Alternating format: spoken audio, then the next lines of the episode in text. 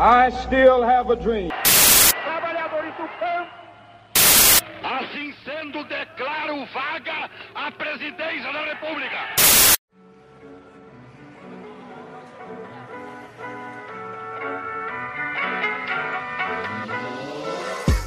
Bom dia, boa tarde, boa noite para você que está ouvindo o Pod História.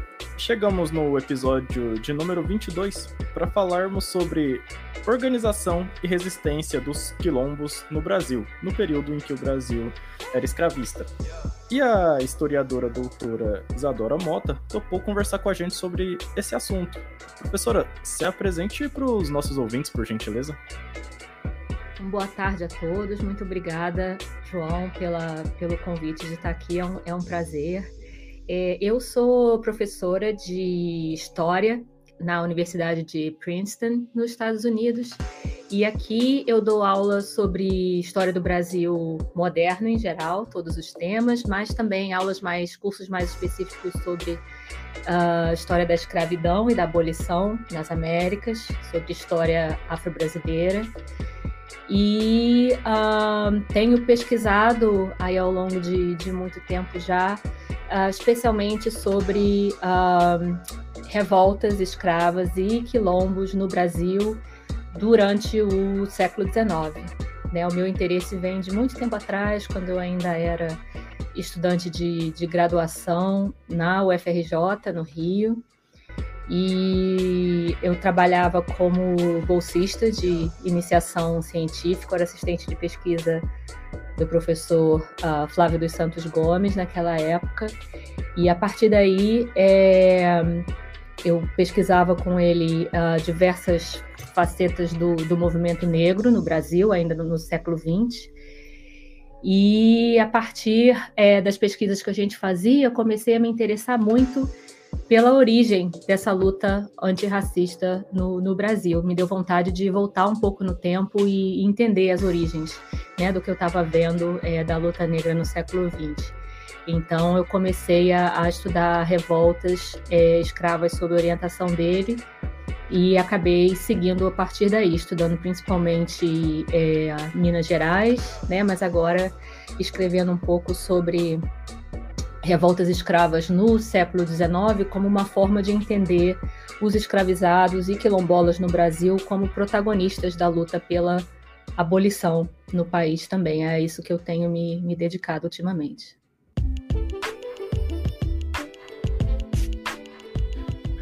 Pessoal, antes da gente ir para o episódio de hoje, eu tenho alguns pequenos anúncios para fazer. O primeiro é sobre o Apoia-se. Nós agora temos uma campanha no Apoia-se. E esta campanha serve para você contribuir com valores a partir de um real e ajudar no crescimento do podcast.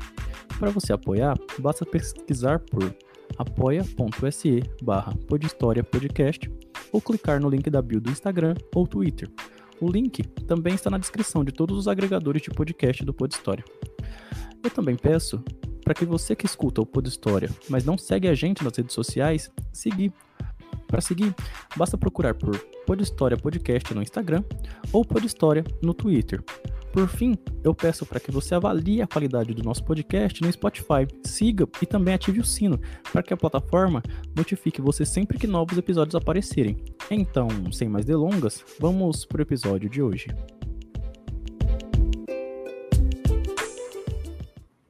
Professora, a minha primeira pergunta tem a ver com a nomenclatura, né? Qual o significado da palavra quilombo e quem foi que, que a empregou, se tem um autor né, para essa palavra. Uhum. Olha, é, quilombo é, é, uma das muitas formas uh, como se uh, denominou uh, os, os, os, grupos, né, de, os acampamentos, os, os pequenos, as, as, comunidades de escravos é, fugidos no, no Brasil. Né? Durante o, o, o, período colonial, o termo mais comum, na verdade, era mocambo, né? que continuou em uso depois, ao longo do tempo, mas caiu mais em desuso do século XVIII em diante. Uh, e ambos os termos, tanto quilombo quanto mocambo, são de origem centro-africana, né? eles vêm da, da África Central. Então, uh, Mocambo uh, geralmente era o, o, o Inquimbundo e Kikongo, que são línguas da África Central, das regiões que hoje a gente chama de Congo e Angola, era um termo utilizado é, para denominar estruturas de erguer casas. Né?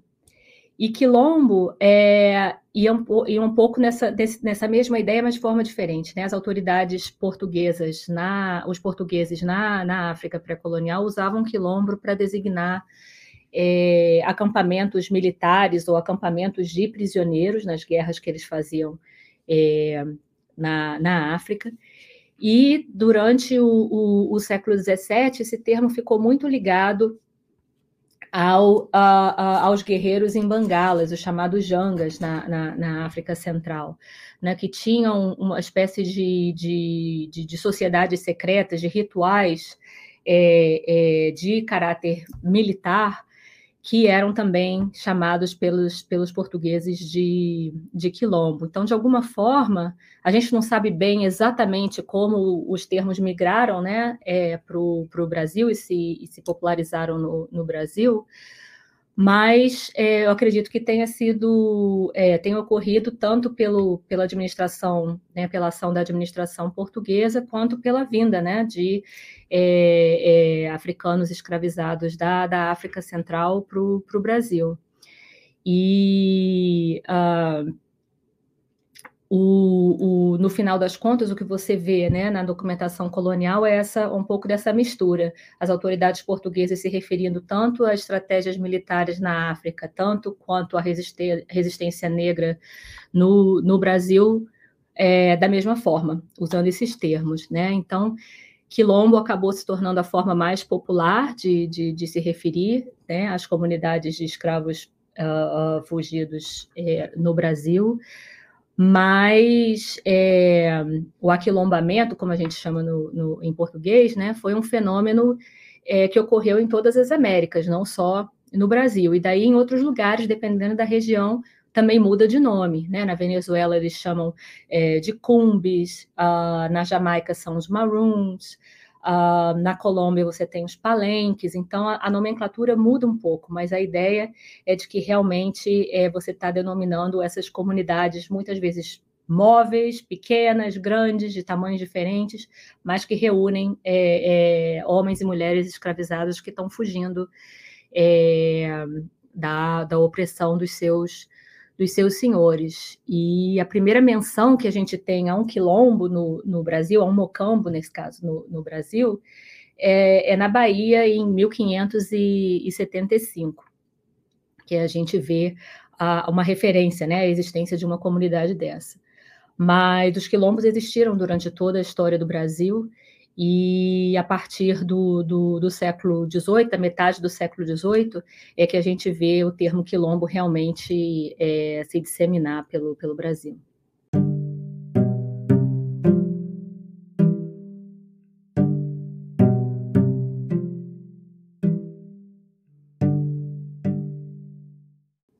Como a coroa portuguesa enxergava a formação dos quilombos que cresciam, né, cada vez mais durante o, o período escravista. Olha, enquanto houve é, escravidão é, no Brasil, houve resistência, né? Então, uh, houve quilombo, né?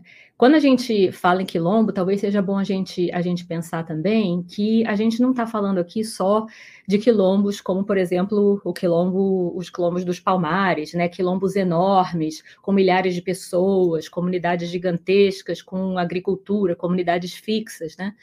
Quilombos, eles tiveram é, é, vários tamanhos, eles se adaptavam à geografia, às relações econômicas de diferentes partes né, do, do Brasil, havia quilombos de, de, de cinco, de dez pessoas, uh, quilombos de mil, de dois mil pessoas. É, então, variava, variava muito. Né? Então, a gente fica com isso na cabeça para imaginar, né, durante todo o período colonial, é, que esse era um, um, um fenômeno que fazia parte né, da, da, da sociedade escravista brasileira. E o, a coroa portuguesa é, olhava, sempre olhou né, os mocambos e os quilombos com, com, com muita preocupação, como, porque é, enxergava os, os, quilombos como um, algo que funcionava a revelia né, da autoridade é, portuguesa. Né, como comunidades que fugiam ao controle tanto do poder senhorial quanto é, do, do, do, poder é, português no, no Brasil e viam, descreviam os quilombos como sempre como é, é, um fenômeno que era muito nocivo à ordem social e à manutenção da, da, da escravidão no Brasil, porque eles também é, funcionavam como polos de atração para outros escravos que poderiam fugir. Né? Então, havia muito medo da parte tanto dos senhores quanto das autoridades de que o estabelecimento de quilombos atrair, é, levasse né, outros escravos que ainda faziam parte das comunidades de senzala a é, também é, fugirem né, e se juntarem a, a, a eles. E uh, a linguagem, quando você vai olhar os documentos realmente, tanto do período colonial quanto mais tarde, no período do Brasil já, já independente, a linguagem que se usa em relação aos quilombos, é, para nós, hoje em dia, é, é tremendamente, para aquela época também, mas é, a gente lendo hoje em dia é, é, é, tem um impacto muito grande, a gente vê a, a linguagem violenta que era utilizada com relação aos quilombos. A ideia nunca foi de, de, de, de, uma integração dessas comunidades à, à sociedade escravista. Pelo contrário, era sempre a linguagem da erradicação essas eram comunidades que tinham que ser destruídas em nome é, da ordem escravista. Então, muitas vezes, o que você vê é, são é, é, autoridades falando dos quilombos com, com uma linguagem de, de, a linguagem da doença, né? Como se essas fossem comunidades que estariam contagiando os escravos com ideias de liberdade é, com é, experiências de, que não deveriam né, estar tá abertas às, a, a, a mulheres e, e, homens escravizados. Então, a ideia era de que essas comunidades tinham que ser destruídas através do poder militar, através da, da força.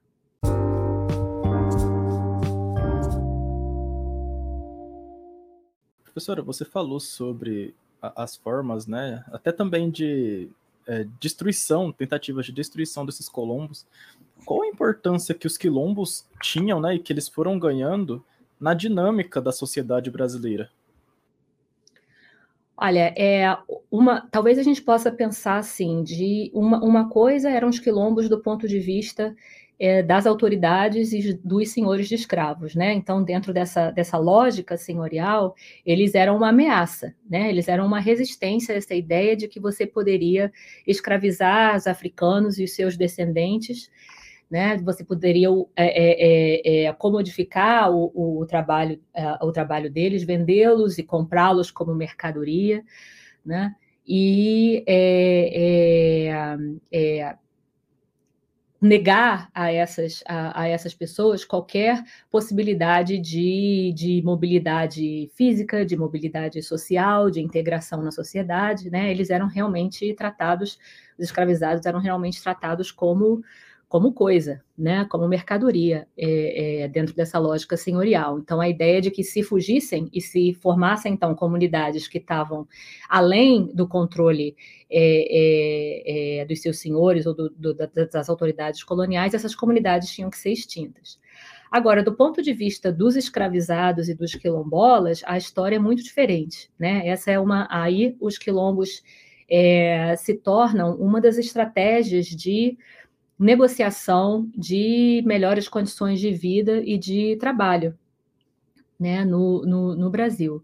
Ah, os ah, escravizados fugiam por, por, pelas mais diversas razões. Né? Não necessariamente fugiam pensando, vou formar um, um, um quilombo de mil pessoas nas matas é, de determinada região do Brasil. Fugiam e daí se articulavam e formavam comunidades que cresciam ao longo do tempo mas fugiam, por exemplo, para negociar, para protestar castigos físicos considerados excessivos, fugiam para é, formar famílias, para encontrar pessoas é, é, né, que eles consideravam é, seus parentes, fugiam, uh, às vezes, por períodos menores de tempo, com a intenção de voltar e negociar diferentes condições de, de, de trabalho, por exemplo, uh, muitos, muito, uh, há muitos registros de, de, de, escravizados que fugiam porque queriam ter direito a cultivar suas próprias roças no domingo, ou fugiam porque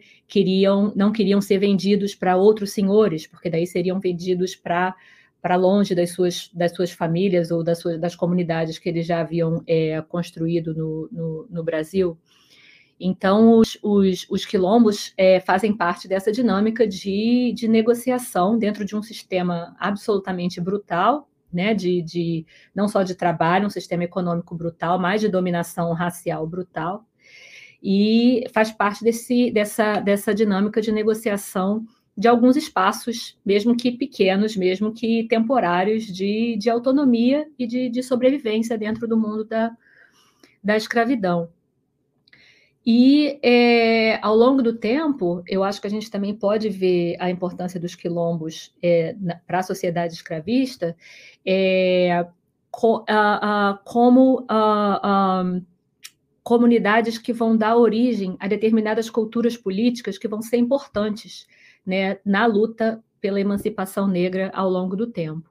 Né? Então, esse perigo constante na cabeça dos senhores de que havia quilombos, fugas, quilombos articulados com comunidades de senzalas, isso pesava muito na forma como tanto os senhores quanto os uh, uh, uh, políticos, né, nesse caso estou pensando mais no, no, Brasil imperial, pensavam sobre o futuro da escravidão no, no, no país. Né?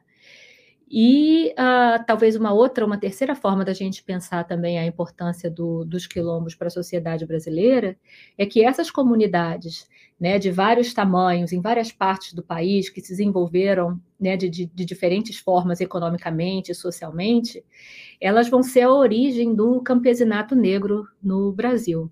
Né? De pouco em pouco a gente vê que é, no, é o que a gente vai ver no período uh, depois da emancipação né, que essas comunidades descendentes dos quilombos, né, é, misturados aos libertos no, no, período depois da emancipação, vão ah, ah, dar origem ao que no Brasil seria um, um campesinato negro. Eles são os primeiros é, é, camponeses, de fato, é, é, é, no Brasil. Então a gente pode pensar o quilombo de, de várias formas, né? Como parte dessa parte da é, uma forma de resistência escrava durante a escravidão, como uh, uh, um centro de, de desenvolvimento de, de, ideias e de culturas políticas que depois vão ser importantes para a emancipação dos negros no Brasil, e também como, como parte né, da formação desse campesinato negro no Brasil.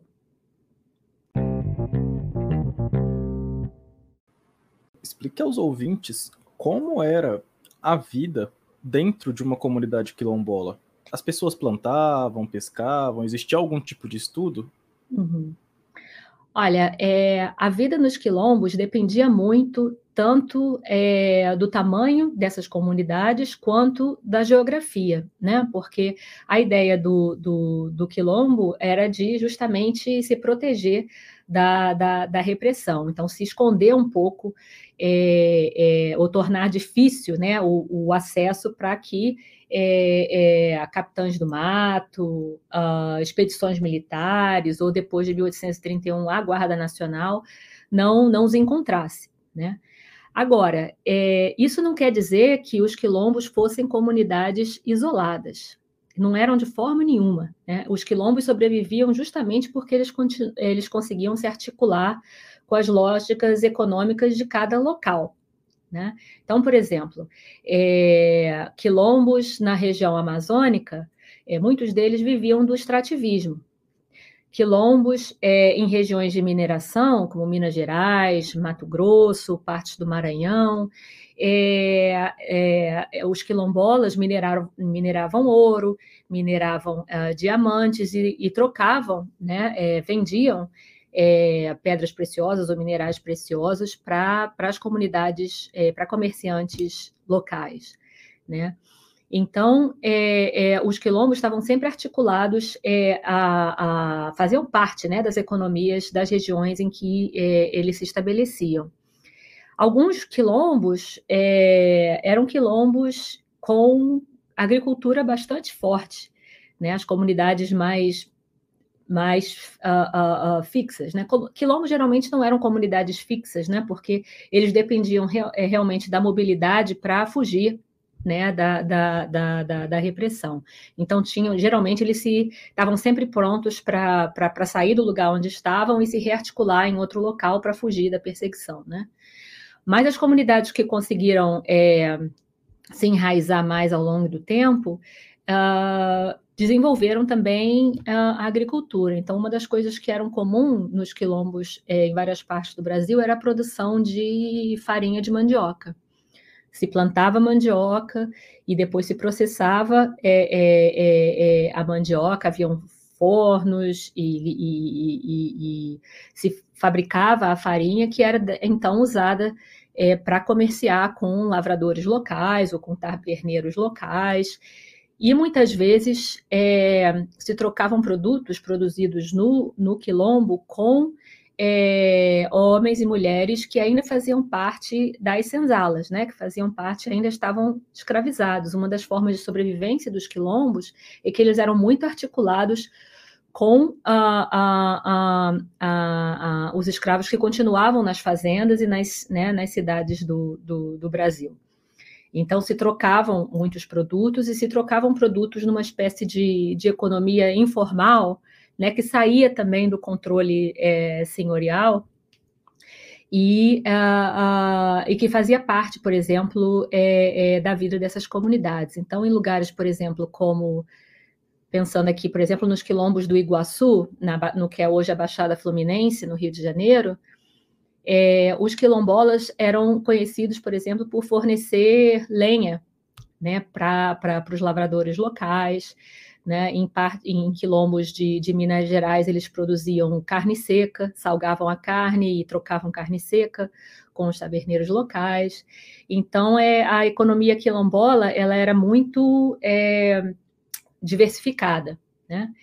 E agora, os quilombolas também, muitas vezes, especialmente os dos grupos uh, menores, as unidades móveis, às vezes mais próximas é, de, de, de uh, áreas urbanas, no Brasil, viviam também de é, ataques a, a, fazendas locais, de saques né, a, a, comunidades locais. Então, por exemplo, era muito comum que se roubasse uh, cabeças de gado e daí se usasse esse gado para é, fabricar carne seca, por exemplo. Ou uh, viviam de saques para viver, né, para sobreviver. Uh, uh, de, e juntava então a, a caça, a, a agricultura, a, a, mineração. Muitas vezes uh, os quilombolas é, trocavam os produtos que eles produziam por pólvora e munição para proteção dessas comunidades também. E uh, produziram muitas vezes é, artigos para troca, por exemplo. Tinham quilombos que produziam cerâmica, que produziam cachimbos, né? E assim é, vendiam para lavradores ou, ou para comerciantes locais. Então, os quilombos, é, a economia era muito diversificada, mas sempre dependia é, das relações que os quilombolas estabeleciam com é, é, as comunidades em que eles viviam, ou perto das quais eles viviam, e com escravos que ainda viviam nas, nas senzalas. Nesse sentido, é, era muito, na verdade, era mais, mais raro a gente encontrar quilombo, aquela ideia de quilombo isolado, no meio da mata, sem relação qualquer com a comunidade ao redor. Né? Isso é mais um, um, um, um mito né? que a historiografia nutriu por um grande período de tempo do que uma, uma realidade. Né?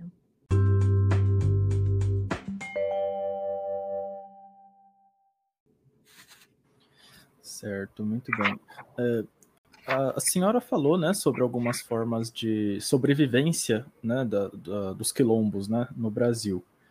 É, os quilombos, eles não existiam apenas para os escravizados fugidos se esconderem, né? E se tornarem de alguma de certa forma livres. Muitos quilombos, é, eles também se organizavam é, para fazer alguns ataques a senhores e também a cidades como forma de resistência mesmo, né? Explique aos ouvintes quais geralmente eram as práticas é, de resistências quilombola que lutavam pelo fim do escravismo no Brasil. Olha, eram, eram, eram várias, né? A própria, a própria formação uh, dos quilombos era um, uma forma de, de resistência, né? Se você pensar numa comunidade de escravos fugidos que foge ao, à, à disciplina e ao regime de trabalho é, da escravidão, essa já era uma forma de, de, de resistência em si. Agora, uh, como eu falei, é, é, havia, havia, havia outras, né? A gente pode esmiuçar um pouco o que, que os quilombolas realmente significavam e como eles resistiam à, à escravidão.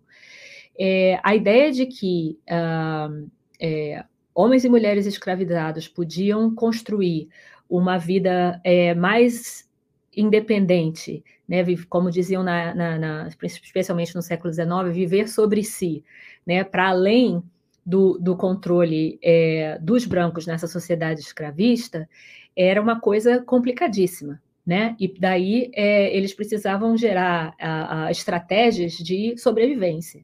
Dentre essas estratégias, a gente viu, né, a gente já falou um pouquinho sobre a ideia de, de fugir para não ser vendido, fugir para manter famílias, fugir para poder é, desenvolver as suas próprias práticas é, religiosas, né?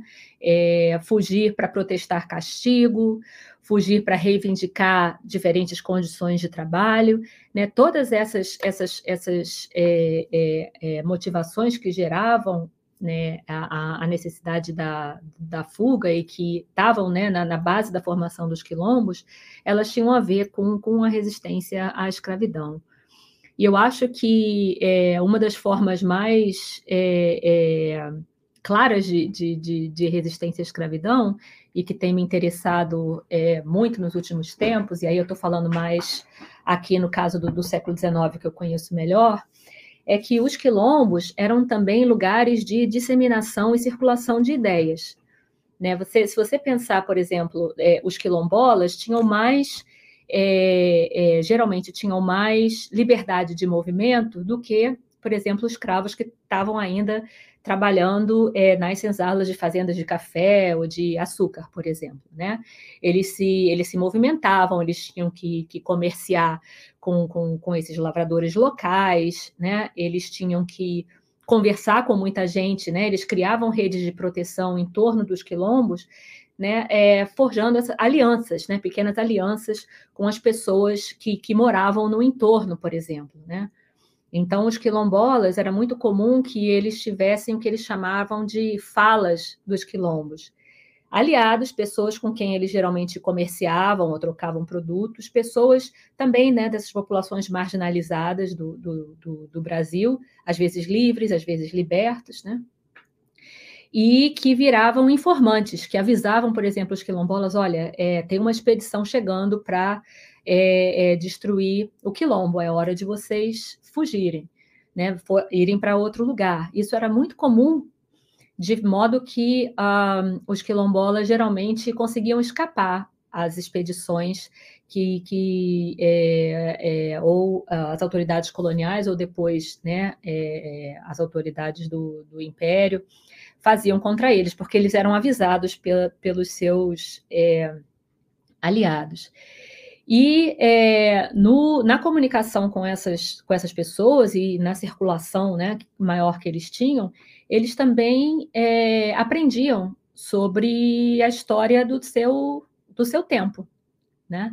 Então, por exemplo, é, eu, eu, tenho é, estudado quilombolas que tiveram um papel importante na, na, na divulgação, por exemplo, de ideias sobre é, a campanha britânica contra o, o tráfico negreiro na metade do século XIX, né, que espalhavam entre os escravos a ideia de que os ingleses estavam é, é, se opondo a, aos senhores no Brasil e que estavam é, é advogando pelo fim do, do, do tráfico é, africano vindo da África.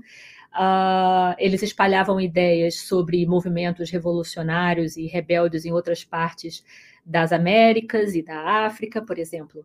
É, eu estudo em, em Minas Gerais para a década de 1860. Os quilombolas tiveram um papel muito importante em difundir ideias sobre a guerra civil é, nos Estados Unidos. Eles contaram para os outros escravos que havia essa guerra nos Estados Unidos, que eles consideravam ser uma guerra é, para a liberdade dos escravos em, em todo lugar das Américas, né? que tornava é, é, propício aquele momento, então, para que os escravos brasileiros se levantassem e se revoltassem contra a escravidão. Então, por exemplo, é, há várias é, rebeliões é, escravas durante a década de 60, incluindo essa é, no Cerro em Diamantina, em Minas Gerais, em 1864, que foram inspiradas é, é, pela Guerra Civil Americana, por exemplo. Né? Depois, os quilombolas vão ter um papel importante também em é, divulgar ideias sobre é, a movimentação das tropas brasileiras durante a Guerra do Paraguai, por exemplo. Então, eles espalham a, a, informação sobre o fato de que as tropas brasileiras e a Guarda Nacional Brasileira está é, é, saindo do Brasil para ir lutar né, no fronte de guerra é, na região latina, né? Então está deixando uh, uh, uh, partes do Brasil mais desguarnecidas, né? E criando condições então também para que os escravos se mobilizem pela sua liberdade. Então, a quantidade de, por exemplo, de, de revoltas escravas que você tem durante a década de 60 é imensa, né? E parte disso tem a ver com a articulação entre uh, uh, rebeldes ainda escravizados e quilombolas, né, que estão trocando informação e trocando experiências e se articulando para lutar pelo fim da escravidão. Então, você tem, durante o período imperial e, e, e antes também, já do período colonial, quilombolas é, que ah, iniciam insurreições, ou quilombos que são formados a partir de insurreições escravas também, escravos que fogem, que se rebelam contra os seus senhores, se insurgem e daí vão, fogem e formam um, um quilombo. É uma dinâmica muito. É, há uma relação direta né, entre insurreições escravas e, e a formação de, de, quilombos. Então, essa é uma da, outra forma de pensar também em como uh, os quilombolas participaram da luta pela, uh, pelo fim da escravidão no Brasil.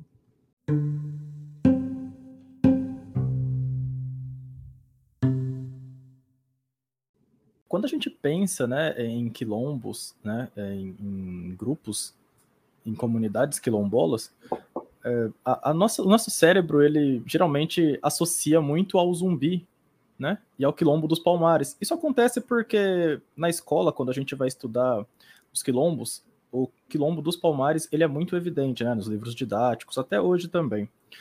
É, explique aos ouvintes quem foi Zumbi dos Palmares e por que que o seu quilombo foi o mais notável e se tornou o maior símbolo da resistência dos escravizados, dentre tantas outras que também existiam no país, né? Uhum. Tá bem. Olha, é, o Zumbi foi um dos líderes né, do, uh, do Quilombo dos Palmares, que uh, o quilombo, na verdade, o Quilombo dos Palmares não foi um quilombo, né? Era uma rede de quilombos, uma rede de, de mocambos que se revelou uma das mais longevas, uma das mais é, importantes né, da, da, da, história do Brasil. Se situava na, no que hoje é Alagoas, mas que é, no século XVII era a capitania de Pernambuco, né, por isso que a gente fala sempre em Pernambuco quando, quando fala de Palmares. E uh, é um quilombo, uma rede de quilombos, né? A gente fala, a gente fala de, de, de quilombo para facilitar, mas a gente tem que pensar que, na verdade, os palmares eram feitos por uma, uma, uma série de quilombos que estavam articulados entre si através de relações de parentesco e relações econômicas, né? Mas que se formaram né, a partir do final do século XVI, a primeira referência que a gente tem a Palmares é de 1597, na documentação portuguesa, mas que se formam nas serras né, da capitania de, de Pernambuco uh, durante o século XVII, a partir de fugas de uh, uh, escravizados vindo especialmente das zonas açucareiras mais próximas do, do litoral, né, de lugares como Porto Calvo, como Serinhaém, um, e de escravos escravizados que nessa época eram sobretudo africanos né, trazidos ao Brasil através do, do tráfico negreiro e vindo especialmente da África Central, de regiões né, que hoje a gente chama de Congo e Angola. Então, são escravizados vindo, de, fugindo de, da escravidão nas zonas açucareiras e predominantemente centro-africanos. E que daí vão formando essa, zona, essa, essa rede de, é, de, de quilombos nas, nas matas da capitania de Pernambuco, que sobrevive mais de um século. Né? Essa, eles, eles, eles crescem a, a, ao ponto de conseguir resistir, por exemplo, é, expedições de exterminação né, de, de, de quilombo, é, tanto de autoridades portuguesas quanto de autoridades holandesas, se a gente lembrar que os holandeses invadem né, o Nordeste e ficam por lá. Né, é, é, durante é, é, é a metade do século XVII e mandam diversas expedições para bater Palmares e não e não não conseguem. Então, durante esse, durante esse tempo, então, esses, essas redes de, de esses quilombos é, se consolidam, se desenvolvem né, é, com agricultura, com relações de parentesco muito forte e com, eventualmente, uma identidade política e territorial que é tão forte que passa a ser reconhecida, de alguma forma, pelo, pelo, pelo Estado português, pela, pela coroa portuguesa. Uh, e eu digo reconhecida porque a, a, a, as autoridades tentam bater Palmares várias vezes, não conseguem, né? E essa é uma, um dos poucos exemplos que a gente tem de, uh, uh, de tentativa de negociação com a comunidade quilombola. Né? Em 1678, a coroa portuguesa vai tentar negociar um tratado de paz com o Gangazumba, que na época era o rei do quilombo, né, do, do maior quilombo dos Palmares, e é, a coroa tenta negociar né, o reconhecimento do território quilombola em troca da lealdade a, a, a Portugal, a coroa portuguesa. Né? E, e, é um acordo que falha, é, que não é aceito por todos, é negociado pelo Gangazumba, mas que é rejeitado por, por, pelo sobrinho dele, que é o Zumbi, né? E é, o que a gente vê é que, na verdade, é, a luta pela erradicação de Palmares né, continua. As expedições continuam, e Zumbi, é, especialmente na, nas décadas de 1670, 1680, se torna o líder mais famoso do, do, do, do quilombo dos, dos, dos Palmares e ele é, se opõe a esse tratado de, de paz com a coroa portuguesa. Ele lidera né, um, um grupo de, de, ele é como ele é, ele é como um chefe militar, né? Ele é chamado muitas vezes na documentação de, de capitão que chefia é, gente de guerra, né? Então ele é um, um, um chefe militar que comanda diversos quilombolas na Serra da Barriga, na capitania de, de, de Pernambuco. E ele é sobrinho, então, é, do Gangazumba, que era, foi um dos reis do, dos Palmares, né? Então, ele é, ele é parte dessa linhagem, de alguma forma, dessa linhagem governante do, dos mocambos é, de Palmares. E ele se destaca, então, por não querer negociar nada com, com as autoridades é, coloniais. E no final ele, ele é executado no, numa, numa dessas expedições, né, em 1695, quando a coroa portuguesa manda uma expedição aí já chefiada por um, um bandeirante paulista, o Domingos Jorge Velho, e é, ele é a, assassinado enquanto resiste né, à captura pela, a, a, pela expedição que foi mandada a, a Palmares. E ele sobreviveu, então, tanto é, na memória local como na memória é, mais tarde é, em outras partes do Brasil, como uh, um líder quilombola, como um líder negro que se uh, uh, que lutou, que guerreou né, pela liberdade dos escravos no, no Brasil, que se recusou a, a se integrar. Ele, se, ele, ele vira um, um, um, tipo um mártir, né, um, líder, um líder negro importante. E o que acontece é que ele, é, os palmares, né, é, por é, terem sobrevivido durante tanto tempo, né, e, e, e, e terem sido capazes de resistir à destruição durante tanto tempo, eles se tornam muito importantes é, é, pra, é, na história do século XIX, do século XX, é uma, é uma história que, que, que é reproduzida, né? tanto pelos, pelos próprios negros, quanto é, pelas, pelas é, autoridades, é, pelos senhores, pelas autoridades escravistas, é, que tem muito medo de que algo como Palmares volte a acontecer no Brasil. Mas, de qualquer maneira, essa é uma, uma, uma, uma história que, que sobreviveu é, e que é retomada depois, de alguma forma, ressignificada pelos historiadores ao longo de todo, já durante o século XIX, mas principalmente durante o século XX, e uh, o zumbi, junto com Palmares, se tornam símbolos de resistência negra, né, dentro dessa, dessa historiografia é, mais militante. Né? É, Edson Carneiro escreve primeiro sobre o quilombo dos Palmares, mas depois é, é Décio Freitas escreve, uh, uh, Clóvis Moura, uh, né, e agora a gente tem né, uma nova geração de historiadores recuperando a pesquisa histórica e ampliando o que a gente sabe sobre sobre Palmares, então historiadores como Flávio dos Santos Gomes, como a Silvia Lara, que acabou de publicar um novo livro sobre a história de Palmares, é, a gente conhece cada vez mais. E uh, junto com, com essa com esse movimento da historiografia, né, de, de usar Zumbi e Palmares como é, símbolos da, da luta negra no Brasil contra a escravidão e contra a dominação racial, a gente tem também o próprio movimento negro, que durante o século XX é, é, uh, faz o mesmo movimento. Né? E é, isso se torna muito forte, por exemplo, na, na década de. É, no final da década de 80, na década de 90, durante a redemocratização do Brasil, depois da Constituição de 88, né, quando é, o Brasil, pela primeira vez, é, reconhece o direito à terra das comunidades remanescentes de quilombo, né, e, e o país debate, em geral, a, a, a questão é, da identidade quilombola né, e da necessidade de, de, luta contra o racismo no Brasil. E em 1996, né, logo depois, é, em 95, se comemorou os 300 anos da morte de Zumbi, do da execução do, de, de Zumbi. Né? E logo depois, então, em 96, ele passa a ser oficialmente considerado um, um herói nacional pelo próprio governo brasileiro. Né?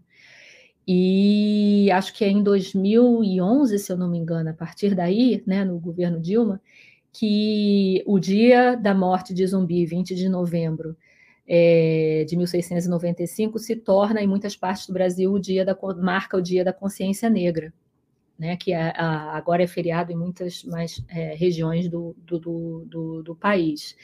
Então, é, Palmares e Zumbi ficam como esse como esse exemplo muito concreto, muito conhecido, muito compartilhado na memória né, e na, na, na história né, afro-brasileira, como um grande exemplo de, de resistência negra à escravidão e, e, e, ao racismo, mas é uma história que, que é ressignificada ao longo do tempo e continua a ser, né? Que hoje é importante por outras razões, né? Que continua sendo importante especialmente para o movimento é, negro no Brasil.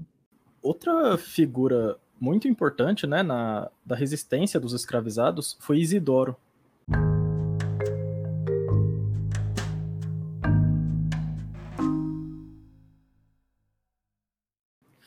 É, explica aos ouvintes quem foi Isidoro e por que os seus feitos né, transformaram também ele em mártir. Então, o Isidoro, meu, meu xará, é, vem de Minas. Né? Ele foi um quilombola mineiro do século XVIII, cuja história é, chegou a, a, nós principalmente através é, do Joaquim Felício dos Santos né, que foi, foi deputado, escritor, uh, jornalista, né, uh, de, da região de Diamantina, em Minas Gerais. E ele escreveu, é, na década de 60, no século XIX, ele escreveu um, um, livro né, que começou como publicações num jornal que ele, que ele publicava em Diamantina, chamado Jequitinhonha.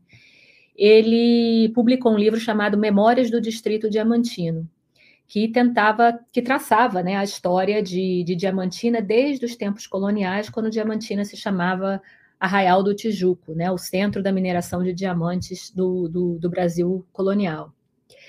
E ele conta para nós a história do, do, do, do, Isidoro, que é a história de um uh, uh, quilombola típico das áreas de mineração do Brasil, especialmente é, de, de Minas Gerais.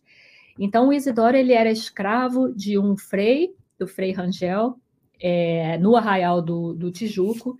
O frei se envolveu com contrabando de, de diamantes, nessa, nessa região, porque lembra, na, na, durante o século XVIII, a, a, o comércio de diamantes era monopólio né, da coroa, que através é, é, é, do distrito diamantino né, fazia a, a extração e a comercialização exclusiva do, do, dos diamantes mas o Frei se meteu em contrabando, teve seus bens confiscados e uh, entre, entre seus bens confiscados foi, foram também seus escravos, um dele um deles, uh, o Isidoro. O Isidoro foi, foi condenado, então, a, a trabalhar de, de galés no, uh,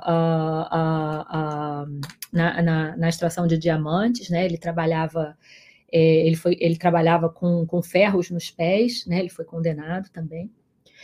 E é, ele acabou ficando é, famoso porque, segundo ele, ele, é tanto um personagem histórico como também um personagem lendário da, da história local de, de Diamantina, né? Então, às vezes, é, a gente não sabe exatamente o que, que é o que, que é fato, o que, que é ficção. Mas a, a questão é que ele teria, enquanto trabalhava nos serviços de mineração, a, mineração de diamantes era, era a, uma tarefa especialmente brutal, né, é, na, no século XVIII, e enquanto ele trabalhava, ele teria limado os ferros que prendiam os pés dele, e daí teria fugido para os matos, né? teria fugido para formar, é, é, para liderar um grupo de, de, de quilombolas. Né? Então, ele liderava esse grupo de, de quilombolas que mineravam uh, ilegalmente, né, nesse caso, é, na região ali de Diamantina, e trocavam esses diamantes com, com a comunidade local. E é, ele foi intensamente perseguido pelas autoridades coloniais, pelos vários intendentes né, da, da, da, do distrito diamantino, e é, conseguiu escapar durante, durante muito tempo. E há histórias, por exemplo, sobre ele é, distribuindo ouro para a população mais pobre de Diamantina, ou tentando é, lutar de alguma forma mais direta pela liberdade dos, dos, escravos. Ele teria libertado a sua esposa. Enfim, há várias histórias, mas a questão é que ele termina, então, é, em 1809, ele é traído por um, um dos seus companheiros, ele é preso e ele é brutalmente torturado né, pelo. A, a, a intendente João Inácio, não, esse acho que era o intendente Câmara. Ele é, ele é, ele é brutalmente torturado, né, pela, a, a, pela administração do distrito diamantino, e mesmo é, é, severamente espancado e torturado, ele se recusa a delatar outros quilombolas ou a dizer com quem ele comerciava, então ele ele acaba sendo, ele, ele morre, né, é, ainda na, na cadeia dos, do, dos suplícios que ele sofreu, e por isso ele acaba sendo considerado um, um mártir nessa região. Mas o, o Isidoro, eu diria, é, foi um dos muitos né, líderes negros quilombolas é, ao redor do Brasil que passaram por esse mesmo tipo de. de, de uh, tiveram essa, essa trajetória, né, de conseguiram sobreviver durante muito tempo em comunidades quilombolas fugindo da repressão, mas acabaram então é, presos e brutalmente é, castigados, e de, de, às vezes castigados de forma exemplar, né, para que mostrasse a, serviço de exemplo aos demais escravizados para que não é, é, fugissem. Agora, uma coisa que eu acho também importante a gente lembrar é que esses líderes, tais como Isidoro, tal como, como Zumbi, foram muitos, mas haviam também líderes mulheres, não foram só homens, né? As, as mulheres eram importantíssimas é, é, nos quilombos brasileiros e muitos, muitas delas é, viraram uh, o que se chamava de rainha do quilombo. Elas tinham uma posição importante não só como membros daquela comunidade, mas como uh, uh, na própria organização política é, desses quilombos. E a gente tem vários exemplos. Eu poderia citar, por exemplo, a Zeferina, que era a rainha do quilombo do Urubu, na, na, na, nas cercanias de Salvador. Né? E em 1826, por exemplo, ela que era também centro-africana, ela era acho que de Angola, é, ela tinha planos de, de, de, se unir com, com os africanos nagôs de Salvador, invadir a cidade, matar os brancos, liber, libertar os escravos, né? E ela também acabou, ela resistiu à captura, né, no, no, no, quilombo do Urubu, ela lutou com arco e flecha, enfim, enfrentou as, as autoridades, e ela foi, por exemplo, ela foi levada amarrada do quilombo do Urubu, até a, a, a, Sé em Salvador, né, para servir desse exemplo é, é, de punição à sociedade local, e ela foi também executada né, em, em 1826. E como ela, tinham outras, tinha a rainha Marta dos quilombos do Iguaçu, Ângela nos quilombos do Maranhão, é, só para a gente lembrar que é, essa história, a história dos quilombolas é também uma história é, da resistência é, das mulheres à, à, escravidão. E elas tinham muitas, é, muitos papéis né, dentro do quilombo, tanto políticos quanto, por exemplo, de é, religiosos, né, de líderes religiosos nessas comunidades e de mulheres que protegiam os arranjos familiares que eram possíveis aos escravizados também é, é, dentro dos quilombos.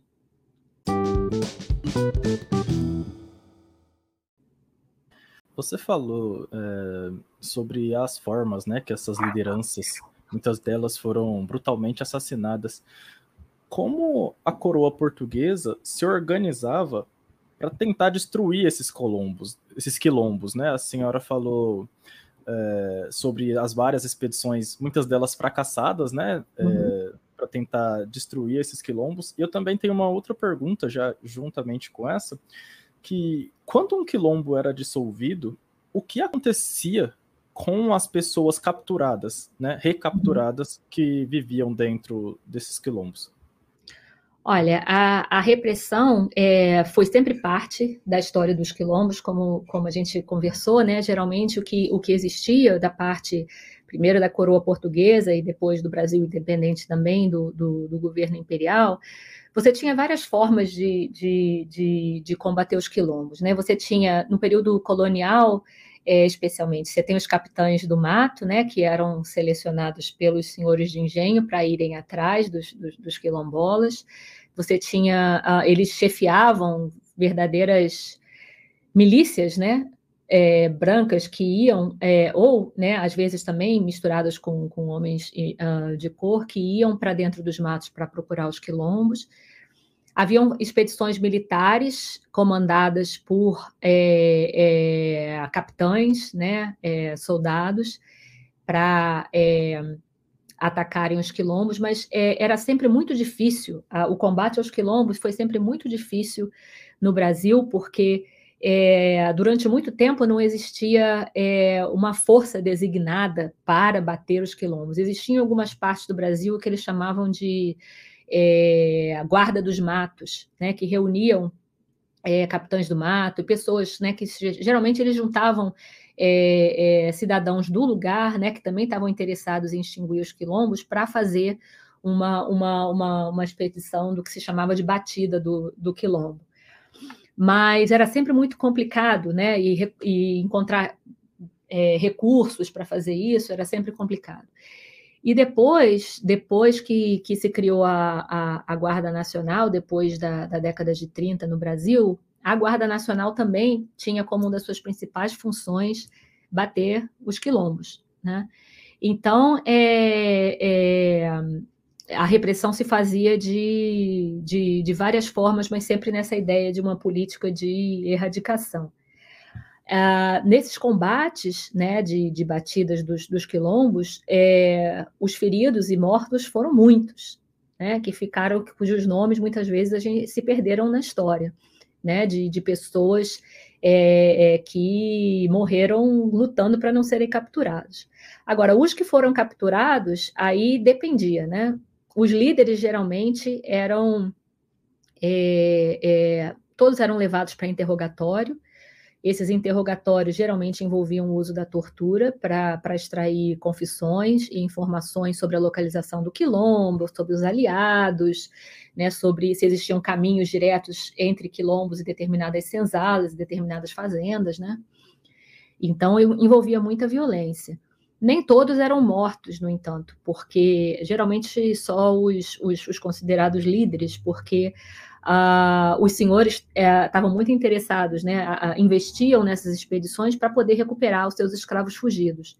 Então, geralmente, eles eram punidos e daí retornados aos, aos, aos seus senhores, muitas vezes. Né? O que era o pior do, do, do, do é, é, do, dos resultados né, para muitos desses quilombolas, porque eles voltavam para suas comunidades de origem e daí é, sofriam violências diárias, né, eram considerados escravos rebeldes e daí a coisa piorava muito no, no, no dia a dia, né, para eles mesmo voltando, mesmo sobrevivendo e voltando para para suas fazendas de, de origem, ou é, é, não só fazendas, né? Porque existiam quilombos urbanos também né, geralmente quilombos que se formavam, quilombos menores, móveis, que se formavam nas periferias de alguns centros urbanos do Brasil, como Rio de Janeiro, como Recife, como Salvador, e que reunia muitos desses é, uh, escravizados que a gente vê no século XIX anunciados nos jornais, né, como com os anúncios de escravos fugidos. Muitas vezes eles é, fugiam para esses quilombos urbanos, que geralmente ficavam na periferia das, é, das grandes cidades e com relações muito é, é, diretas, né, com, é, por exemplo, é, escravizados que participavam da vida urbana, escravos de ganho, quitandeiras, é, com, com relações fortes com as comunidades locais. Mas geralmente era isso que, que ocorria com os quilombolas.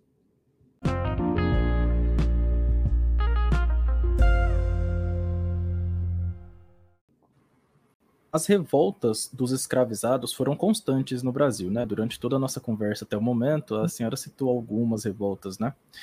Em 1835, na Bahia, centenas de escravizados se rebelaram, e essa rebelião ficou conhecida como a Revolta dos Malês. Uhum. Explica aos ouvintes quem foram os malês e o que eles reivindicavam né, com sua revolta. Olha, é, a revolta de 1835 em Salvador é, acabou se tornando uma das revoltas é, escravas mais famosas né, na história do, do, do, Brasil.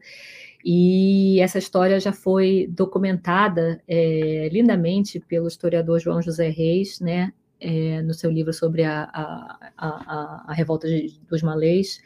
É, e ela foi muito, na verdade, uma dentre muitas revoltas né, que ocorreram em, na Bahia, em Salvador, no início do, do, século XIX. Ela foi uma entre mais de 30 revoltas que, que ocorreram nessa época na, na Bahia, já começando desde o início do século XIX, eh, depois com as movimentações pela independência e chegando na década de 30. Os malês eram é, era o termo, é um termo em Yorubá, que é, pelo qual se denominavam os africanos muçulmanos na Bahia. Eram, Imalê é o nome em, Yorubá, e é, que significa muçulmano. Então, os africanos muçulmanos na Bahia eram chamados de, de malês. E eles geralmente, então, falavam né, essa, essa a, a língua a Yorubá e eram conhecidos como nagôs, né, em, em, em Salvador. E eles eram é, homens e mulheres que haviam sido escravizados, né, principalmente na, na África Ocidental, no que a gente chama hoje de Nigéria, e transportados para o Brasil através do Golfo de, de, de Benin. Uh, eles foram um dos muitos né, escravos que, que vieram da, da África para o Brasil né, durante o período escravista. O Brasil recebeu mais de 5 milhões de, de africanos durante o, o, período da escravidão. E é, eles formavam, é, na década de 30, a, a maioria da, da população é, africana na Bahia. Nessa época, em, em Salvador, para a gente ter uma ideia, 80% da população de Salvador, entre uh, africanos e nascidos no Brasil, mestiços e tudo, 80% da população de Salvador era afrodescendente. Essa era uma cidade negra mesmo no, no, no Brasil. E de modo que quando uma parte da população é, negra, nesse caso africana, de Salvador, se rebelou, criou um, um, um, um pavor, um terror é, geral é, na, na Bahia. Então, o que aconteceu foi que na noite de, de 24 para 25 de é, janeiro, cerca de 60, 600 é, é, escravizados e libertos, mas na sua maioria libertos, todos africanos, e na sua maioria nagô, e, uh, portanto, malês, né, muçulmanos, tomaram a cidade de, de, de Salvador. Eles organizaram essa revolta para o fim do mês de janeiro, que era o fim do mês sagrado para os muçulmanos do Ramadã. Durante é, a festa que era a festa da Noite da, da, da Glória, que era um, um, dia importante que coincidia com o dia de Nossa Senhora é, da Guia, em, em Salvador, e é, se levantaram pelo fim da escravidão africana é, na Bahia. E os malês ocuparam as ruas de Salvador por algum, por algum tempo, chegaram a invadir a, a, a, a Câmara de Salvador, libertar um dos, dos seus líderes que estava preso lá.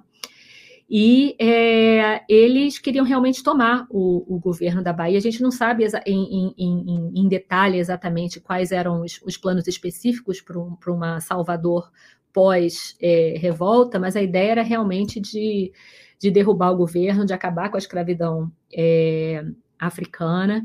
E, é, mas essa revolta também ela, ela, ela demonstrou um pouco das tensões que haviam entre as comunidades é, dentro das comunidades é, negras da Bahia, né? Os, os malês falaram, por exemplo, na possibilidade de escravizar escravos nascidos no Brasil, os escravos crioulos, como se chamava na época. Né, era uma das possibilidades, mas a ideia era de colocar realmente os africanos à frente. E essa revolta foi muito importante porque é, ela foi, uh, uh, como o professor João Reis coloca, é, o maior levante urbano escravo das Américas. É, foi um levante importante porque é, mostrou né, a, a, a, ao, ao, Brasil daquela época né, a, a combinação explosiva né, que, que existia entre religião e etnicidade. Né, você tem africanos nagôs que se, que se, que se juntaram a partir né, é, é, da sua convivência, por exemplo, é, em cantos de trabalho. É, eles prepararam a, a, revolta em reuniões que eles fizeram, por exemplo, na Casa de Libertos, em senzalas urbanas.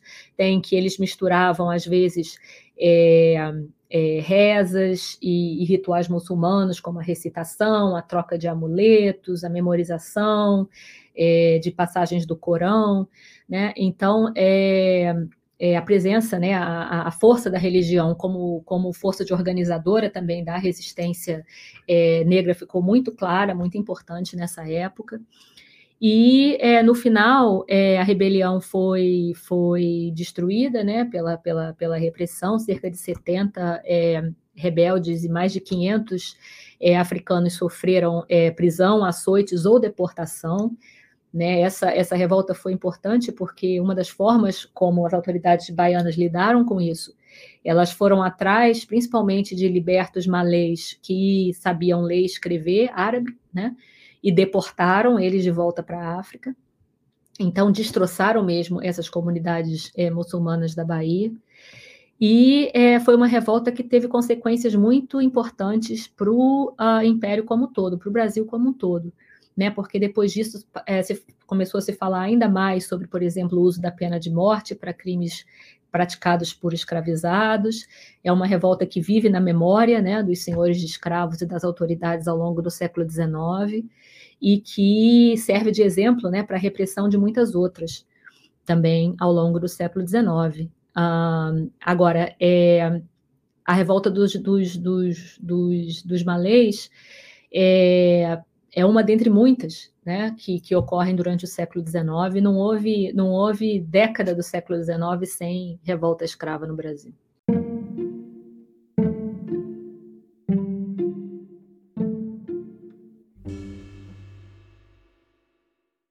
E, professora, qual a importância de sabermos mais sobre os processos de resistências de escravizados no período em que o Brasil foi um país escravista, né? Olha, eu acho que é fundamental, porque se a gente quer é, aprender, entender a história do Brasil, a gente precisa de uma visão de conjunto. Né? Não basta apenas é, saber da história do Brasil através da versão do Estado, né? a versão que o Estado conta, ou a, a versão que, que sobrevive na história daqueles que ah, venceram, por exemplo, a história. É, se você for olhar na documentação sobre a escravidão no Brasil, o que você vê é uma história de é, repressão a movimentos coletivos, de repressão aos quilombos, de repressão às fugas escravas, né? E é, o que você tira de lá né, é essa história de uh, supremacia, né, da violência contra a resistência negra no Brasil. Só que as coisas não foram muito bem assim. Essa é a versão é, é, oficial né, as narrativas sobre a escravidão é, é, durante o período colonial e depois no, no século XIX contam é, essa, essa versão de uma vitória né, do, do, do Estado é, em relação é, ao movimento negro e de manutenção da escravidão. Obviamente que a escravidão tinha uma força enorme no Brasil, né, e a brutalidade da escravidão está é, é, tá amplamente documentada. Agora, é importante a gente conhecer também como né, a, a homens e mulheres é, negros no Brasil sobreviveram a esse regime. É, negociaram pequenos espaços de autonomia aqui e ali, resistiram à opressão, questionaram né, projetos é, é, políticos né, que tinham é, no seu cerne a, a dominação né, de, de, de, africanos no Brasil. Então, eu acho que a, é importante a gente conhecer, porque a resistência escrava, a resistência quilombola, a resistência negra em geral, ela é um legado vivo do, do povo brasileiro. Ela também inspira é, a, a, a, luta antirracista no, no presente, né? E é, a, é, bom a gente lembrar também que os quilombos não são só parte do nosso passado. A gente tem esses quilombos históricos sobre os quais a gente conversou hoje, né? que são parte da, da, da, da história brasileira, mas é, os quilombos, é, muitos deles sobreviveram, comunidades descendentes sobreviveram, se misturaram é, depois do final da abolição é, é, com, com libertos e com outras partes da população. E hoje a gente tem mais de 5 mil comunidades remanescentes no Brasil. Né? Então, os quilombos são parte também da, da, da, da história atual do nosso, do nosso país e da luta pela, pela cidadania e pelo direito à terra no Brasil. Um dos motivos para eu querer trabalhar esse episódio foi porque, na minha graduação, eu estudei na Universidade Federal do Tocantins, é um uhum. lugar onde tem muitas comunidades quilombolas e também uhum. muitas aldeias indígenas. É, eu conheci bastante né, é, pessoas que estavam até na minha turma mesmo do, do meu curso, que são uhum. quilombolas. É, e, e, aí um dos motivos de eu querer trazer esse episódio foi para poder compreender um pouco também como foi o processo de construção, né? Uhum. Desses assentamentos e que, que ainda existem até hoje, né? E para finalizar,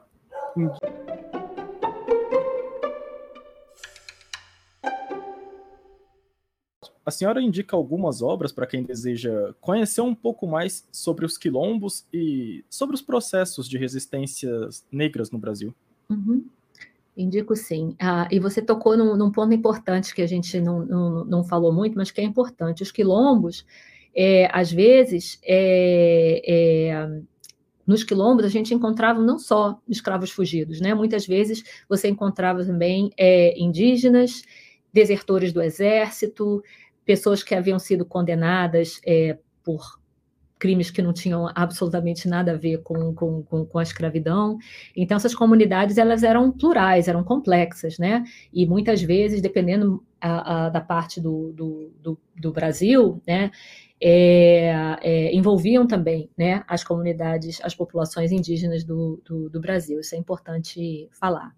Agora, para quem quiser conhecer mais sobre a história dos quilombos né, do, do Brasil, sobre a resistência negra, eu acho que é, eu, eu, eu me, me, me lembro aqui imediatamente de, acho que de dois livros, né?